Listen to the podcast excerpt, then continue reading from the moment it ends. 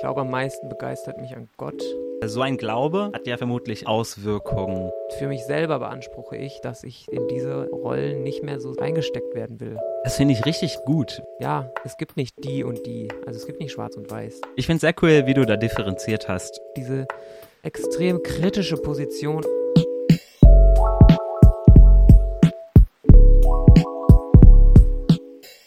Herzlich willkommen zu Wer's glaubt. Mein Name ist Mario, euer Host. Ich selbst bin nicht christlich sozialisiert aufgewachsen, habe in einem eher konservativ charismatischen Kontext angefangen zu glauben und studiert habe ich bei einer der liberalsten Landeskirchen hier in Baden. Während dieser Zeit habe ich mich immer öfter gefragt, was genau glauben meine Mitmenschen eigentlich? Was macht der Glaube für einen Unterschied? Glauben sie überhaupt? Und wie kann ich ihren Glauben besser verstehen lernen? In diesem Podcast werde ich mit verschiedensten Gästen über einzelne dieser Aspekte ins Gespräch kommen. Zu Gast im Studio ist heute Florian Wagner. Los geht's. Florian, kennengelernt haben wir uns im Herbst 2017, als das erste Semester unseres Bachelors begann. Heute haben wir unseren Bachelor in der Tasche und du bist gerade dabei, den Master zu erwerben. Du bist 24 Jahre jung und in einem 300-Seelendorf in der Nähe von Köln aufgewachsen. Durch deine Familie wurdest du christlich sozialisiert. Du kannst zwar nicht diesen einen Bekehrungsmoment benennen, doch es gab Momente, in denen du dir deines Glaubens bewusst geworden bist und diesen angenommen hast. Von zu Hause hast du die Ermutigung mitgenommen, Dinge zu hinterfragen und auch den Glauben kritisch zu beleuchten. Ich habe es in unserer Freundschaft immer geschätzt, mit dir zu diskutieren, da du aus meiner Sicht die Gabe hast, dass sich Menschen trotz anderer Ansichten verstanden und angenommen fühlen. Eine Eigenschaft, die auch in deinen sonstigen Tätigkeiten deutlich wird und von Nutzen ist. Du engagierst dich im Studi-EC und bei GIF, dem ökumenischen Jugendprojekt der Evangelischen Allianz in Freiburg. Schön, dass du heute da bist, Florian. Ich freue mich, zusammen mit den HörerInnen noch mehr über deinen Glauben erfahren zu dürfen. Hi Mario, schön, dass ich da sein darf. Um einfach Kopf voran direkt ins Thema reinzuspringen, will ich dich bitten, beschreibe dich in fünf Adjektiven, zwei Verben und dann dein Gottesbild in zwei Substantiven. Das fällt mir insofern leicht, weil ich mich ein bisschen vorbereiten durfte auf diese Frage. Ich habe als ersten Punkt bei den Adjektiven kritisch. Das kam eben schon ein bisschen raus. Ich glaube, ich hinterfrage viele Dinge irgendwie kritisch, manchmal vielleicht sogar zu kritisch. Lass mich nicht so gern irgendwo reinpacken in irgendeine bestimmte Vorfestlegung oder so. Ich glaube, ich durchdenke gerne Sachen. Ich bin eigentlich relativ humorvoll, bin gläubig und ich bin ein spontaner Mensch. Dann habe ich als Verben äh, einmal Volleyball spielen und das zweite, das ist ein bisschen abgefahren oder vielleicht halten mich viele Leute dadurch für einen Freak, aber irgendwie habe ich Freude daran, die ein oder andere hitzige Bundestagsdebatte zu schauen. Und jetzt äh, vielleicht das bisschen ernstere Nomen, die mein Gottesbild beschreiben. Das ist mir tatsächlich am einfachsten gefallen, weil ich irgendwie ungern über mich selbst spreche und lieber über andere, wie zum Beispiel Gott. Meine Nomen, die ich mitgebracht habe, sind Hoffnung und Leidenschaft. Sehr cool, vielen Dank. Vieles von dem, was du gerade durch deine Wörter angerissen hast, da werden wir drauf zurückkommen. Äh, jetzt wird mich noch interessieren, was begeistert dich an dem Gott, an den du glaubst, am meisten? Ich glaube, am meisten begeistert mich an Gott, dass, dass, dass der Gott, an den ich glaube, an den Gott der Christen, dass ein Gott ist, der uns so unbedingt liebt und nicht nur liebt, sondern eben auch diesen Gedanken, dass Gott selbst auf die Erde kommt, und jetzt fängt schon das fromme Geschwafel an, aber dass Gott selbst auf die Erde kommt und selbst Mensch wird, woran wir Christen ja schon glauben, das fasziniert mich. Das ist so ein anderes Gottesbild, das ist so, das finde ich irgendwie abgefahren und das spornt mich auch an im Leben und das, äh, ja, das begeistert mich, glaube ich, am meisten. Das werde ich nachher auch nochmal aufgreifen. Aber jetzt kommen wir zuerst zur Kehrseite der Medaille. Was bringt dich denn zum Zweifeln oder gar zum Verzweifeln? Zweifeln lässt mich im Glauben vieles. Ich glaube, wir machen uns da oft nicht ehrlich genug.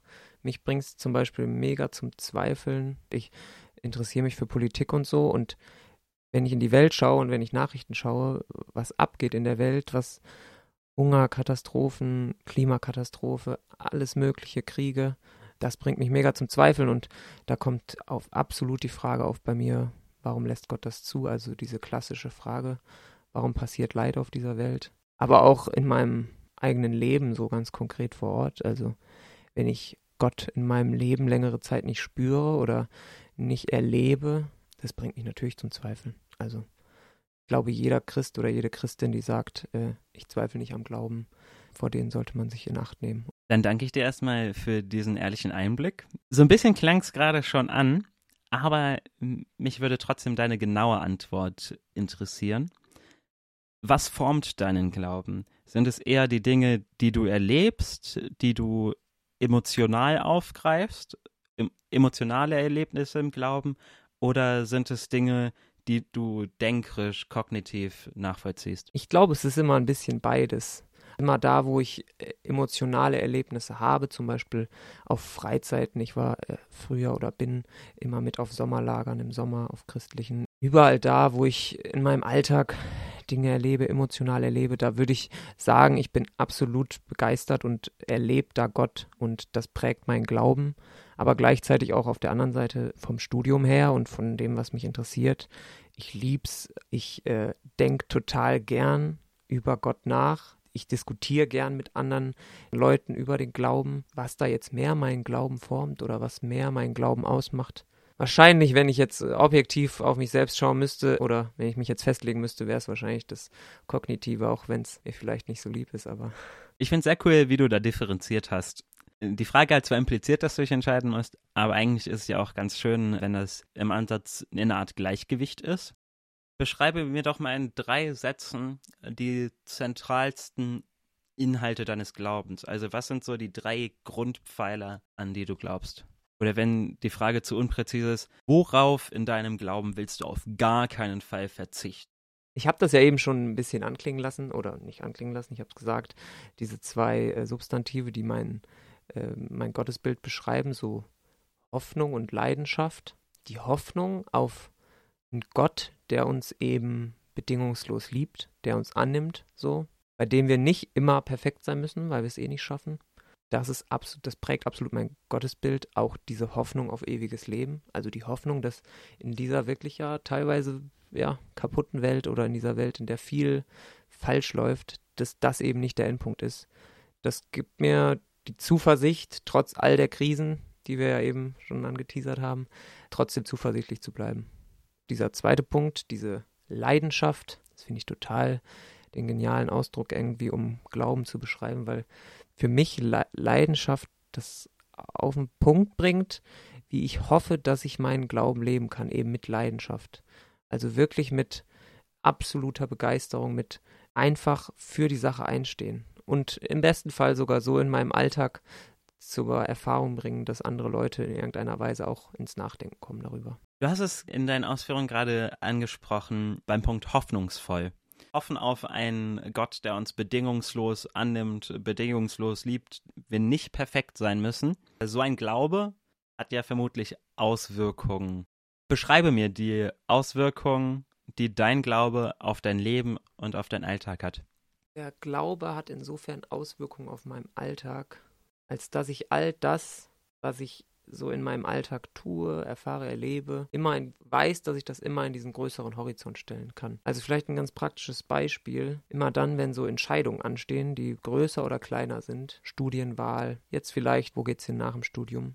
Bei all dem habe ich die tiefste Gewissheit. Und ich weiß nicht, warum ich die habe, ehrlich gesagt, aber ich habe sie halt einfach. Aber diese Gewissheit zu haben, okay, da ist ein Gott, der diesen Weg mit mir beschreitet und wo ich den festen Glauben dran habe, dass ich da nicht alleine durchgehe, das ist absolut, das treibt mich an. Auch bei kleineren Entscheidungen, also zum Beispiel im Studium oder auch im Job, wenn da Entscheidungen anstehen, weil sich immer, ich hatte es zum Beispiel letztens, vielleicht ufert das jetzt ein bisschen aus, aber ich hatte es letztens bei einer großen Veranstaltung, die ich von der Arbeit aus organisieren musste, war die Finanzierung Finanzierung absolut nicht geklärt. Und ich war wirklich am Hadern, weil ich wusste, okay, das ist ein Punkt, der geht absolut auf meine Kappe, wenn das schief läuft. Und da äh, hat sich das tatsächlich dann so gefügt, dass da noch Sponsoren kamen und Spender, die wirklich großzügig gegeben haben. Ja, das sind so Dinge in meinem Alltag, wo ich merke, krass, gebe ich das nur allzu gerne an Gott ab und vertraue darauf, dass er das fügt. Da muss ich jetzt kritisch nachfragen. Du meinst also, du hast darauf vertraut, dass Gott es auf irgendeiner Weise fügen wird, dass das nötige Geld zusammenkommt. Ja, äh, ich habe mich vielleicht unklar ausgedrückt. Also ich habe schon auch dann angefangen, nach Spendern zu suchen und habe mich nicht in den Sessel gesetzt und gewartet, dass dann doch jemand bitte um die Ecke kommt und mir Geld gibt. Aber diese, dieses grundsätzliche Vertrauen dran, ich hätte ja auch daran verzweifeln können und sagen, okay, Kacke, wir blasen das ab, wir können das nicht finanzieren. Also dieses grundsätzliche Vertrauen dazu haben auf Gott, der Dinge lenkt, ist es nicht das perfekte Beispiel mit dem Geld. Aber das kam mir jetzt gerade in den Kopf. Ich finde schon, dass es ein ziemlich gutes Beispiel ist. Ich versuche es mal ein bisschen umzuformulieren, sozusagen, dass vielleicht auch Menschen, die solche Erfahrungen entweder noch nicht gemacht haben oder demgegenüber ziemlich kritisch eingestellt sind, es nachvollziehen können. Ich würde es mal versuchen so zu formulieren, dass dein Glaube und dein Vertrauen auf Gott dir geholfen hat, mit dieser Spannung und der Frage umzugehen, oh Gott, wird das Geld zusammenkommen oder nicht, dass dein Glaube dir geholfen hat, dich nicht von der Situation lähmen zu lassen, sondern trotz dieser Spannung Spannung, deine Arbeit gut machen zu können und es auszuhalten, dass die Frage auch vielleicht bis kurz vorher nicht beantwortet ist, ob das Geld zusammenkommen wird oder nicht. Voll, ja. Jetzt kommt wieder eine ziemlich große Frage. Gibt es eine allgemeingültige Lebensaufgabe für uns Menschen? Und wenn ja, welche wäre das? Ich glaube, dass Allgemeingültigkeit oder eine allgemeine Lebensaufgabe, die alle Menschen meistern müssen. Tatsächlich, dieser Punkt ist, der ja von vielen verschiedenen Leuten aufgegriffen wurde, unter anderem auch von Jesus eben in der Bergpredigt. Dieser Gedanke von, was du nicht willst, was man dir tut, das füge keinem anderen zu. Da steckt ja, also es ist ein Kinderspruch, aber da steckt ja tatsächlich viel drin. Ich glaube, dass viele Probleme, die wir so auf der Welt haben und auch global, aber auch in unserem persönlichen Umfeld, wenn sich alle an diese Regel halten würden, sei dahingestellt, ob wir überhaupt dazu in der Lage sind oder fähig sind. Das ist, glaube ich, so eine allgemeingültige Aufgabe, die wir alle versuchen sollten zu meistern. Du hast gemeint, wenn sich alle Menschen an diese goldene Regel halten würden, müssten sich die Verhältnisse auf der Welt ja bessern. In unserem Vorgespräch kam das auch schon so ein bisschen raus. Ist nicht das Problem eher, dass die Vorstellung von dem, was als richtig empfunden wird, einfach viel zu unterschiedlich sind? Ich bin mir da ehrlich gesagt nicht so sicher. Also ich glaube, zutiefst in uns drin haben wir schon alle eigentlich so einen Kompass, der uns sagt, was gut und richtig ist, den wir einfach automatisch mitbekommen. Manche würden sagen, von unseren Genen, manche würden sagen, von Gott mitbekommen. Dass es da natürlich Nuancen gibt, die unterschiedlich sind, ist ja klar. Aber zum Beispiel, dass niemand will, dass man selbst umgebracht wird oder dass jemand einem etwas klaut oder dass man von jemandem beschimpft wird, sind ja alles Dinge, die, würde ich sagen, jetzt mal weltweit allgemeingültig sind. Ich bitte alle meine Gäste, einen Gegenstand mitzubringen, den sie entweder ganz direkt mit ihrem Glauben verbinden oder mit einem bestimmten Erlebnis, das sie mit Gott verbinden. Vor uns auf dem Tisch liegt ein kleines Papierheftchen, das noch mit einem grünen Band verziert ist und so ein Etikett drauf hat, wo drauf steht, meine Wertpapiere. Was möchtest du den Hörerinnen und mir dazu erzählen? Genau, also das sind meine Wertpapiere. Äh, nein, ich habe diesen Gegenstand mitgenommen. Also erstmal ist mir schwer gefallen. Ich habe jetzt nicht so krass viele Gegenstände, die irgendwie. Ich erst gedacht, soll ich meine Bibel mitnehmen? Das war dann so ein bisschen, fand ich abgedroschen irgendwie. Deswegen habe ich das mitgenommen. Und zwar ist das von meiner Oma, die vor ein paar Jahren verstorben ist. Und die hat das aufgeschrieben und das ist so ein kleines Heftchen eben, wo meine Wertpapiere vorne drauf steht und dann stehen da verschiedenste Bibelverse, die so ein bisschen in diese Richtung gehen. Also mein Freibrief, meine Lebensversicherung, meine Unfallversicherung, die dann immer mit so einem Bibelvers bestückt sind. Und das haben wir gefunden, als äh, wir die Wohnung von meiner Oma ausgeräumt haben. Und seitdem liegt das immer auf meinem Nachttischschränkchen. Ich habe mir das dann direkt mitgenommen. Und ich schaue da immer mal wieder rein. Wenn ich irgendwelche Situationen habe, die ich meistern muss, dann schaue ich in meine Wertpapiere rein und schaue, was meinen Wert ausmacht. Und das ist einfach ein cooler Gegenstand, der immer wieder hilft. Das finde ich richtig gut, weil das bedeutet ja auch, dass du auf eine gewisse Art einen Teil von dem Glauben deiner Großmutter theoretisch immer dabei haben kannst. Würdest du sagen, du hast über dieses Büchlein auch nochmal mehr über deine Großmutter gelernt oder kanntest du sie und ihren Glauben davor auch schon? Spannend, dass du jetzt genau in die Richtung fragst. Ich hatte es gerade im Kopf. Also ich glaube nicht so sehr über dieses Büchlein nur, auch darüber, aber vor dem Tod meiner Oma wusste ich ehrlich gesagt, ich war da auch noch relativ jung, aber ich wusste nicht, wie gläubig meine Oma ist oder wie sehr ihr äh, Gott am Herzen liegt oder wie sehr sie die Beziehung zu Gott lebt so. Also nach dem Tod ist mir erst aufgefallen, dass meine Oma ein extrem gläubiger Mensch war und Zum Beispiel hatte die, das hat mich echt beeindruckt, die hatte so eine Liste mit unfassbar vielen Namen und das wurde dann bei der Beerdigung erzählt, wo sie einfach für Leute gebetet hat. Und sie hat immer oben angefangen und hat durchgebetet und am Ende der Woche hat sie wieder von oben angefangen und hat immer wieder halt neue Namen draufgeschrieben oder vielleicht auch mal einen wieder runtergenommen oder so. Aber das beeindruckt mich und ich habe mich schon manchmal geärgert, dass ich meine Oma nicht ähm, früh genug gefragt habe, was ihr Glaube ausmacht oder ja, einfach nachgefragt. Das habe ich versäumt. Ich hoffe, dass ich es eines Tages nachholen kann oder habe die Hoffnung. Zu der Liste mit dem Gebet, das ja in Anführungsstrichen erzählt ja auch sehr viel über die Art deiner Großmutter zu glauben. Da war ja das Gebet anscheinend ein sehr zentraler Bestandteil von ihrer Art zu glauben. Was für eine Rolle spielt das Gebet in deinem Glauben? Ich glaube, ich tue mich extrem, oder ich glaube es nicht, ich tue mich extrem schwer mit Gebet. Nicht so sehr mit Gebet in Gemeinschaft, also mit anderen Menschen zusammen, aber alleine so im stillen Kämmerlein quasi habe ich echt meine Probleme, vor Gott zu kommen, weil so viel in meinem Kopf ist und so viel da rumschwirrt und ich oft so eine Unruhe irgendwie ab, dass ich sagen kann, dass ich wirklich Schwierigkeiten habe mit Gebet. Es läuft mal besser, mal ist es herausfordernder, aber insgesamt habe ich viele Menschen in meinem Leben, die ich anschaue und merke, krass, was ihr für Beter seid, an denen ich mir dann ein Beispiel nehme oder hoffe, dass ich irgendwie in diese Position komme oder immer mehr zu einem Beter werde. Kann ich nachfühlen, dass das manchmal ziemlich einschüchternd auf eine Art wirken kann, aber Beten ist in dem Sinne nichts, was man können muss, sondern man kann es und Gott ist ja im Endeffekt egal, wie unser Gebet aussieht. Es muss keine lyrische Form haben, egal ob Trocheus, Dactylus oder einfach nur dahergeredet, in Anführungsstrichen. Das Gebet ist ja immer gleich viel wert. Wenn du sagst, Gebet im stillen Kämmerlein, wie du es gesagt hast, hast du immer wieder Schwierigkeiten. Was würdest du sagen, ist die Art, Kontakt mit Gott aufzunehmen oder dich auf Gott auszurichten? Ich hatte es ja eben schon gesagt. Ich glaube, mir fällt es am leichtesten, vor Gott zu kommen, im, entweder im Lobpreis mit anderen Menschen oder eben in Gebetsgemeinschaften. Also gemeinsam vor Gott zu kommen. Und ich glaube, da steckt auch eine Stärke drin, die, die wir als Christen und Christinnen haben, diesen Gemeinschaftsaspekt. Also diesen Gedanken von, wir kommen gemeinsam vor Gott. Und da fühle ich mich oft auch getragen. Da fällt es mir leichter, vor Gott zu kommen. Kommen wir nun auf deinen Beruf sozusagen zu sprechen. Nicht nur auf den, den du später vielleicht mal ausüben wirst, da bist du ja gerade noch am Studieren, aber nebenbei arbeitest du ja bei JIF, das bedeutet Jugend in Freiburg. Und erzähl doch mal, was ist deine Tätigkeit? Ich darf seit ungefähr zwei Jahren bei JIF so auf Minijob-Basis arbeiten. Letztendlich, was tue ich da? Ich darf einem Netzwerk von verschiedenen Jugendgruppen hier in Freiburg dienen in vielfältiger Weise. Also das nennt sich JIF-Koordination. Ich darf so Treffen vorbereiten, nachbereiten, durchleiten. Ich darf neue Leute für das Netzwerk gewinnen, darf mich einfach mit Leuten austauschen, mit Leuten treffen, Kontakt aufnehmen. Einfach so klassische Netzwerkarbeit zu allen möglichen Playern so in der Stadt.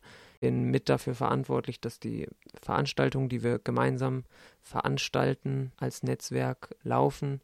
Das ist so ein bisschen, dass da bei mir vielleicht, würde ich sagen, so die Fäden zusammenlaufen. Also ich bin jetzt nicht allein dafür verantwortlich, aber alle haben so ihre Bereiche und ich darf dann oder muss den Gesamtüberblick irgendwie behalten. Das sind meine Aufgaben so in diesem Netzwerk. Du hast gesagt, es ist eine koordinierende Stelle und jetzt GIF insgesamt. Hört sich so an, als wäre es übergemeindlich. Was für Gemeindeströmungen sind da alles vorhanden? Das ist super spannend. Also wir sind ein Netzwerk von aktuell 17 Gemeinden und Vereinen. Manche sind aktiver, manche sind nicht ganz so aktiv, aber 17, die sagen, wir sind Teil von JIF. Und das ist wirklich bunt. Also von Landeskirche, also evangelischer Landeskirche, sind hier Gemeinden mit unterwegs und das evangelische Jugendwerk, aber auch äh, charismatische Gemeinden, pietistische Gemeinden, FEG, EFG, eigentlich so dieses gesamte Spektrum, was es so gibt auf, auf dem christlichen Markt. Die, die sind alle dabei und wir sind da zusammen unterwegs und es macht mir echt Freude, das miterleben zu dürfen. Jetzt ist das ja bestimmt nicht leicht, wenn so viele verschiedene Strömungen aufeinandertreffen. Einerseits ist es richtig schön, dass sie aufeinandertreffen, aber ich könnte mir vorstellen, dass es auch immer wieder zu Spannungen oder Meinungsverschiedenheiten kommt. Wie hast du es bis jetzt erlebt. Wie wird bei Jiff äh, mit sowas umgegangen? Ich weiß jetzt gar nicht, ob äh, Spannungen, ich glaube, die, also in der Zeit, in der ich jetzt dabei sein darf, habe ich so diese direkten Konfrontationen oder Spannungen ehrlich gesagt nicht so wirklich erlebt, sind ein Stück weit ausgeblieben. Was natürlich immer wieder vorkommt, sind Fragen, aber das ist dann, glaube ich, eher unterschwellig. Halt, natürlich gibt es theologische Unterschiede oder so oder unterschiedliche Arten zu glauben, unterschiedliche Arten Gottesdienst zu feiern. Was ich an diesem Netzwerk feier oder ähm, ja, was mich daran begeistert, ist dieser Pragmatismus ein Stück weit von allen, da gemeinsam unterwegs zu sein und weniger auf das zu schauen, was uns unterscheidet untereinander, sondern mehr halt das zu sehen, was uns eint.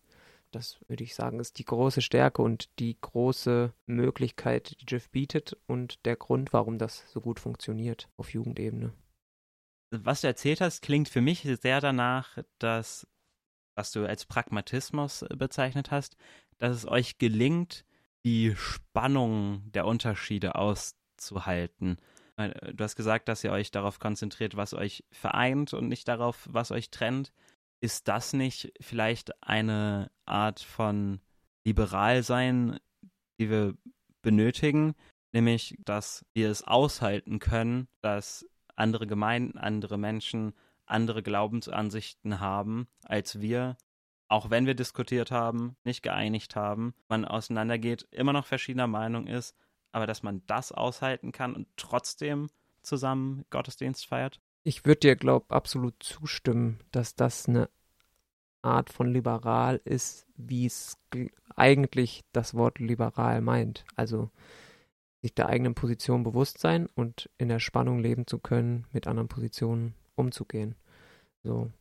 Und ähm, so diese klassischen Bilder, die ja so in der christlichen Welt herumgeistern, so das sind die Frommen, das sind die Bibeltreuen, das sind die Konservativen und äh, Fundamentalisten und auf der anderen Seite, das sind die Liberalen, die Weichgewaschenen, die, die Jesus völlig verloren haben. Ich glaube ehrlich gesagt, oder für mich selber beanspruche ich, dass ich in diese Rollen nicht mehr so sehr ähm, reingesteckt werden will. Oder ich will auch andere nicht so sehr in diese Rollen reinstecken, weil ich glaube, in der Praxis, auf jeden Fall erlebe ich das bei GIF, ist es viel differenzierter, also viel, ja, es gibt nicht die und die, also es gibt nicht schwarz und weiß, das ist ja eigentlich völlig klar, aber ähm, ich glaube, wir müssen uns das stärker bewusst machen, so. Wo es natürlich so ist, und da will ich auch dran festhalten, klar, es gibt so ein bisschen so einen gemeinsamen Kern, der mir tatsächlich auch wichtig ist. Also zum Beispiel so dieser Gedanke von, ähm, dieser Jesus, äh, an den ich glaube, der ist auf die Welt gekommen und der ist gestorben und der ist für mich auferstanden. So. Das ist Kern meines Glaubens und das will ich nicht aufgeben. Und eigentlich ist das auch ein Punkt, über den ich ungern diskutieren will. Also, weil wenn man so an diese ganz klaren Grundfesten des Glaubens dran geht, dann wird es für mich irgendwann schwierig auch auszuhalten und zu sagen, okay, das gebe ich jetzt auf. Aber so alle möglichen Themen, über die wir uns jetzt ja auch hier stundenlang streiten könnten oder diskutieren könnten, oder wir beide vielleicht nicht so, aber ähm, keine Ahnung. Kindstaufe, Erwachsenentaufe, Frage, Umgang, Sexualität und so. All diese Themen, denke ich immer, lasst uns da doch streiten so und lasst uns doch diskutieren und lasst uns weniger über die anderen reden, sondern mit den anderen. Weil, ja, du merkst, das sind Themen, die mich tatsächlich, ja, bewegen und wo ich auch hoffe, dass wir als junge Generation ähm, da ein bisschen anders mit umgehen und mit einer größeren Offenheit. Ähm, nicht mit einer Beliebigkeit, aber mit einer Offenheit so füreinander und für die Position der anderen ähm, schaffen, umzugehen. Da merke ich schon, äh, dass da deine Leidenschaft schlägt. Du hast jetzt viele Dinge angesprochen, dass ich gar nicht so richtig weiß, in welche Richtung ich vertiefen soll. Ich versuch's einfach mal und versuche die anderen Sachen im Hinterkopf zu behalten. Du hast gesagt, du möchtest die Rollen nicht mehr beanspruchen, beziehungsweise andere Leute nicht mehr so sehr in diese Rollen einsortieren und auch nicht einsortiert werden. Jetzt möchte ich ein einziges Mal doch gerne noch auf, in Anführungsstrichen, die Rollen zurückkommen. Was ist denn der Strömungskontext aus dem du sozusagen herkommst, wo du aufgewachsen bist und wie hat sich das über die Zeit geändert? Ich glaube, wir hatten es ganz am Anfang, ähm, dass ich sehr EC geprägt bin, also von dem Jugendverband, sowohl in meiner Kindheit und Jugend als auch jetzt hier in Freiburg. Ganz kurz, was bedeutet EC? EC ist entschieden für Christus. Vielleicht kommt dadurch auch meine Leidenschaft für dieses, für diesen Christus. Aber ähm, ich, ähm, also genau, also der EC, das ist so der Jugendverband, der mich vielleicht am meisten geprägt hat. Ich komme ursprünglich aus einem sehr vom Pietismus geprägten. Frag mich jetzt bitte nicht noch, was der Pietismus ist, da können wir wieder eine halbe Stunde drüber reden. Aber also schon eher aus einem frommeren Bereich so. Und ich bin auch selbst, würde ich sagen, wenn ich mich einteilen müsste, würde mich der Größteil, obwohl, weiß ich gar nicht, würden mich viele sicherlich je nach Kontext, ah, sorry, das macht jetzt keinen Sinn mehr. Genau, also ich bin, glaube eher ein frommerer Typ. So, von meinem Glauben her. Da komme ich her. So. Das ist mein Hintergrund. Und dadurch, dass den Weg, den wir dann gemeinsam beschreiten durften, im Studium hier an der EH in Freiburg, das ist eben ein ganz anderer Kontext. Also das ist sehr, wenn man jetzt in diesen klassischen Bildern bleiben wollen würde, das ist eine sehr liberal ausgerichtete Hochschule so. Und die Landeskirche an sich ist auch eher äh, eine liberale Landeskirche. Ich glaube auch ein Stück weit geht es darauf zurück, dass das so in mir herangewachsen ist, diese, ähm, ja, diese Spannung, sich selbst da nicht mehr so richtig einteilen zu wollen, weil ich gemerkt habe, dass, also diese Forme, wo ich herkomme, dieser ähm, Glaube, den ich aus meiner Kindheit und Jugend mitbekommen habe und den ich mir auch bewahre und bewahren will, und gleichzeitig aber auch diese extrem kritische Position auf der anderen Seite gegenüber allem, was im Glauben so abgeht, gegenüber allem, was in der Bibel steht, ähm, was mir teilweise auch klar zu kritisch ist vielleicht, aber auch diese Einflüsse ernst zu nehmen und sich davon auch herausfordern zu lassen. Also das nicht abzutun als, ach, die haben ja keinen Glauben und die sind keine Ahnung von wo. Ja, das finde ich gut. Du hast es kurz angesprochen, dass wir diese Reise zum Teil gemeinsam äh, vollführt haben. Ich selbst äh, komme ja aus dem pfingstlerischen Kontext und wie du es gesagt hast, wir haben beide jetzt hier in der Freiburg an der EH studiert, wo das Studium sehr liberal ausgerichtet ist und historisch kritisch von der Bibelexegese her. Wir haben da ja schon das eine oder andere Mal drüber geredet, aber um die Hörerinnen und Hörer kurz abzuholen, könnte es nicht eine Stärke von uns oder in dem Fall jetzt von dir sein, dass wir beides kennen, meinetwegen Stärken und Gefahren von beiden Extrempolen kennen. Erkennst du Vorteile von dieser Spannung, in der du dich befindest?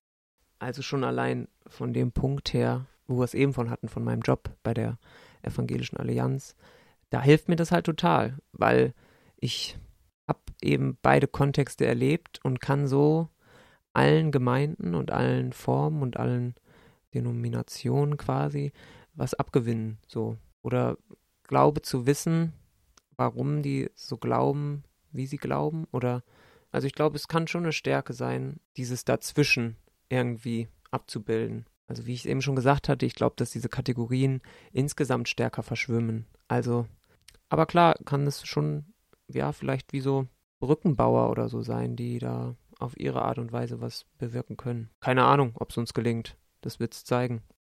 Hoffen wir es.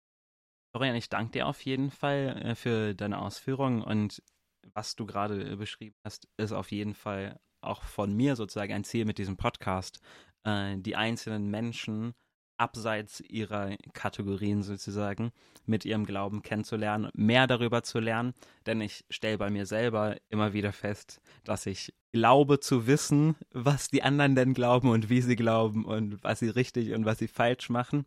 Dadurch wurde die Idee für diesen Podcast äh, geboren, um einerseits, ich will mich mit diesem Podcast einfach dazu bewegen, äh, den Menschen mehr zuzuhören und mehr über ihren Glauben zu erfahren und zu lernen, sie zu verstehen. Und ich hoffe, dass es uns in Zukunft gelingt, eben genau diese Brücken zu bauen, dass wir, dass es uns gelingt, als Christen zu dieser notwendigen Art von Liberalsein zu kommen. Und wer weiß, dass wir uns vielleicht auch in gewissen Punkten wieder einiger werden, aber gerade auch, dass es uns gelingt, Menschen, die komplett abseits unserer Lebenswelt oder Glaubenswelt, wie man es ausdrücken will, stehen, diesen Menschen unseren Glauben verständlich zu machen, aber sie auch in Ruhe leben zu lassen, wenn sie nicht interessiert sind und insgesamt Barrieren abzubauen. Einerseits in den Glauben hinein, aber auch für Menschen, die außerhalb des Glaubens stehen, Diskriminierung abzubauen.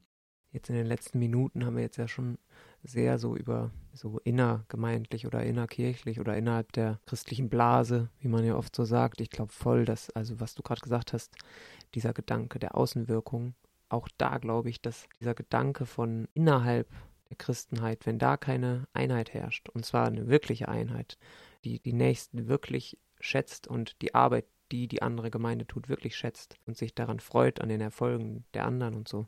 Ich glaube, nur so können wir in Zukunft erstens erfolgreich arbeiten, weil die Ressourcen bei allen knapper werden so, äh, was du gerade gesagt hast, so dieser Gedanke von, wir sind nur dann glaubwürdig, wenn wir das wirklich auch äh, bewusst leben. Also wir können nicht den ganzen Tag über Liebe von der Kanzel predigen und Nächstenliebe und so weiter, aber dann der Nachbargemeinde, die drei Straßen weiter ist, vorwerfen, dass sie den falschen Glauben haben. So.